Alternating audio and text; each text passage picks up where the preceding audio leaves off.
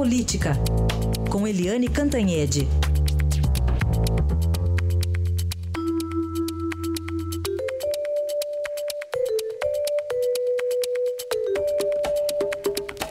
Bom, ontem teve Corinthians e Ponte, teve Flamengo e Fluminense, teve Atlético Cruzeiro e a depender das torcidas organizadas em Curitiba, que ontem teve Curitiba e Atlético, na quarta tem Moro e Lula, né, Eliane? Bom dia.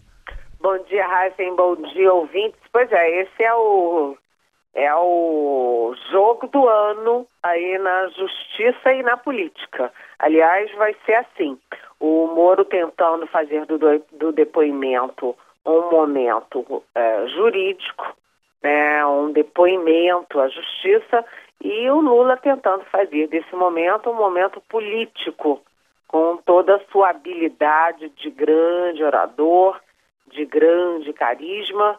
É, e isso já começou de véspera, porque a torcida organizada do Lula está, enfim, convocando todo mundo para ir para Curitiba, estava querendo fazer acampamentos, agora a, já estão a, a polícia o governo estão querendo proibir os acampamentos, mas estão pedindo para todo mundo ir de camisa vermelha, de roupa vermelha, ou seja, uma torcida organizada.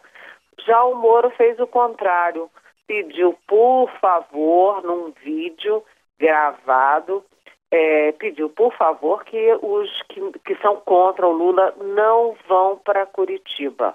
Exatamente para evitar confronto, tumulto, etc. Agora, lá dentro da sessão também está tendo essa disputa aí, né? Disputa com áreas de campeonato. Porque as gravações feitas pela justiça são secas, né? É uma câmera que fica focada no depoente e pronto, acabou. O juiz, quem está fazendo pergunta, não aparece. Né? Em alguns casos aparece advogado, em outros nem isso. O foco é no depoente. Então, o que, que, que, que isso significa? Que vai ter uma câmera em cima do Lula e ponto. Mas a defesa do Lula tá, não está querendo isso, não. Está querendo que tenha mais uma câmera com vários ângulos e que possa captar também a, as perguntas, as expressões, etc., do juiz e das outras pessoas no ambiente. Né? Por que tudo isso? Porque é claro que o pessoal do Lula sabe que o forte do Lula é a política e quer fazer uso político da gravação, quer ficar com uma cópia para o uso político eleitoral, eventualmente. Então, uma guerra.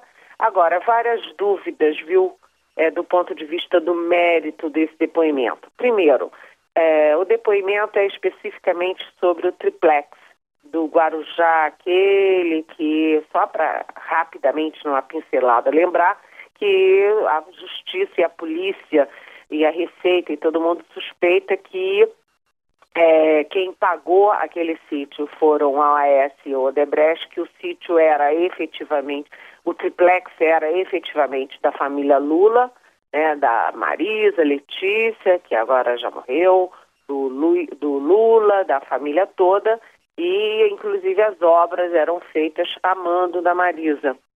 E o Lula diz que o sítio não é dele, que ele não tem nada a ver com isso, apenas frequentava porque era de amigos, o, o, triplex. Eu estou fazendo confusão de triplex com sítio, porque a gente fala nesse triplex, nesse sítio o tempo inteiro. Mas, enfim, se o, o, o, se o Moro vai ficar restrito a fazer perguntas sobre o, o triplex ou se ele vai além disso, porque você tem agora contra o Lula, enquanto eram os diretores da Petrobras, não chegava diretamente no Lula, mas de repente com Marcelo Odebrecht, com Emílio Odebrecht, com uh, o Léo Pinheiro da OAS e agora com Renato Duque, que era uh, o homem do PT no esquema da Petrobras, né, agora a situação do Lula piorou muito e ele está no olho do furacão. Então, o que todo mundo quer saber é se o Moro vai se restringir a perguntas do triplex ou se ele vai fazer conexões, cruzamentos com os depoimentos dessas pessoas todas que incriminaram diretamente o ex-presidente. desse, desse depoimento você vai ter traçado é, mais claramente qual vai ser o destino jurídico, policial e político de Luiz Inácio Lula da Silva, Heisen. Tudo bem. A conferir então na quarta-feira. Agora, para amanhã também, votação importante lá na Comissão da Reforma da Previdência, Eliane. É, porque a reforma da Previdência passou, né, o, a espinha dorsal passou na Comissão Especial da Câmara, mas faltam aqueles destaques, ou seja, algumas mudanças pontuais.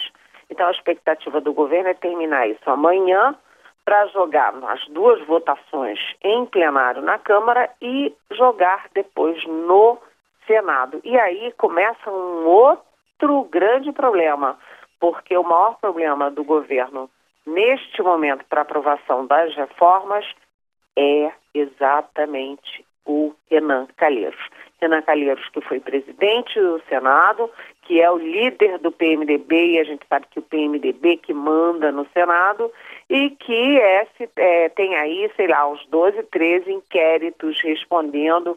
Ele já é réu e, e em alguns, responde em outros. Enfim, é uma grande, grande problema. E o, o Renan Calheiros está sendo o maior crítico, o que tem mais contundência, reverbera mais contra as reformas e contra o Planalto. Então, são muitas frentes também para Michel Temer.